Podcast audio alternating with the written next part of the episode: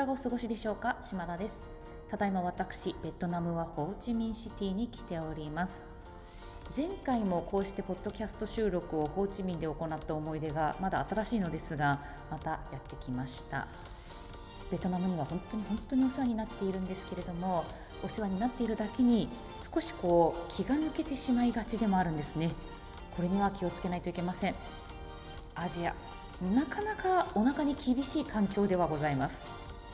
旅行中は水に気をつけましょうっていうのはよく聞くことかなと思うんですけれどもベトナムもご多分に漏れず水には気をつけて過ごすようにしています。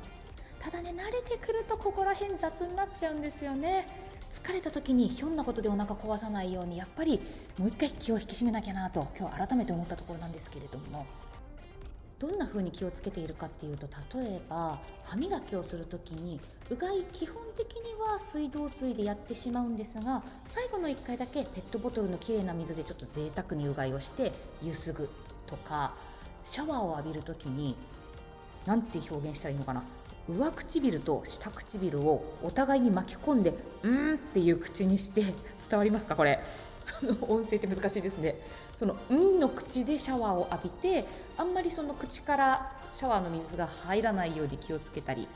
あとは最後顔だけトナーパッドとかで拭き上げて水道水の成分がついていない状態になったっていう気持ちになることが大事なんじゃないかなと思います。こういうふうにいろいろ気をつけたから大丈夫大丈夫って思っておくと疲れてもなんとなくそれが免疫になってお腹を壊さないで済むっていうふうに私はねプラセボが効きやすい体質なので思っています。でお水回りなんですが取り入れたり浴びたりする水の他に排水関係がやっぱりちょっと日本とは事情が違うんだなって思ったりします。そのことでちょっと思い出しちゃうエピソードがあるんですが小学校3年生4年生ぐらいの時だったんですけれどもトイレ掃除の当番が回ってきたことがあります。その時にトイレットペーパーを流すと詰まっちゃう。でちょっと溢れちゃったりもして結構な状態だったんですね。でこの状態を避けなくちゃいけないと思って今思えばその個室を使用禁止にすればよかったとかいろいろとあるとは思うんですけど当時9歳10歳の頭で一生懸命考えてトイレットペーパーを流さなければつまらないって思ったのでトイレットペーパーを使ったものをお物入れの方に捨ててくださいっていう張り紙を、まあ、自分の判断でしてしまったんです。たくさんの反省点はあるんですけれどその時はもう全悪気がなかったんですよ。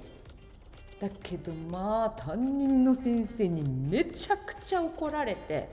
そのお尻を拭いた紙をお物入れに捨てさせるなんて何事だと。